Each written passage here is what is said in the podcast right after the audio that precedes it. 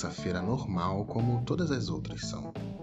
O ponteiro do relógio ainda não tinha batido quatro da tarde, mas o sono, ah, o sono já me espancava desde as oito da manhã naquele escritório. De repente o celular apita. Nova mensagem. Estou me mudando para a Jordânia hoje. É a sua última chance de fazer comigo o que sempre quis fazer desde a época do colégio. Estranho, número desconhecido, não mandou beijos, nem tchau. Já eram quatro da tarde. Vanessa, pensei primeiro, mas logo descartei.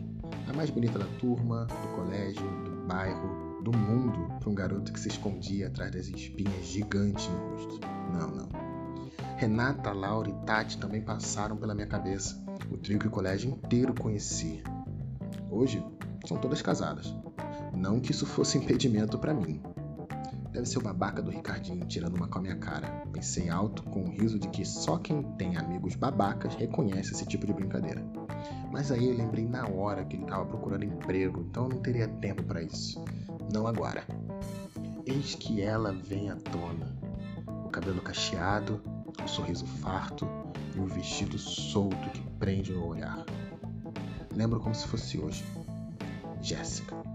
Apaixonado desde a quinta série, Tentei me declarar na oitava. Ela namorou até o segundo ano, mas dançamos juntos no último dia do terceirão. E o silêncio, ao que parece, terminou hoje. Deixando todos os processos que eu tinha que entregar no fórum para amanhã, eu lembro da frase dela na minha cabeça. Se solta, Marcos. Você é tão sério. Já no carro, saio da empresa rezando para a ponte estar sem trânsito. Não sei se foi Jéssica, não sei onde ela mora hoje, mas eu sei que ela não sairia da cidade sem comer no bistrô que ela adora e eu aprendi a frequentar.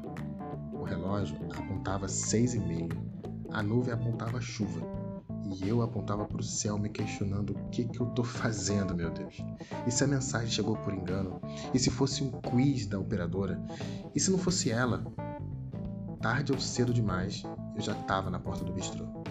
Olho no espelho do carro e as espinhas se foram, mas a timidez e a vergonha ficaram. Entro no bistrô olhando para o celular, querendo disfarçar o que estava nítido na minha cara. Levanto o olhar e o bistrô está vazio, com apenas duas mesas ocupadas. Olho novamente e vejo um senhor numa mesa, sozinho. Noutra mesa, um casal de costas para mim, abraçados. Então relaxo e resolvo ficar ali só uns 15 minutinhos, Afinal, eu já tinha sido idiota por muito tempo, né? Só queria relaxar e esquecer essa história louca do meio da tarde. O garçom chega e pergunta o que eu quero. Eu penso Jéssica, mas respondo Pepsi. Ele me avisa que no balcão tem doses de licor por conta da casa, tudo artesanal. Eu aceito. Peço duas, tomo três. Ela deve valer a pena, ouço uma voz dizer.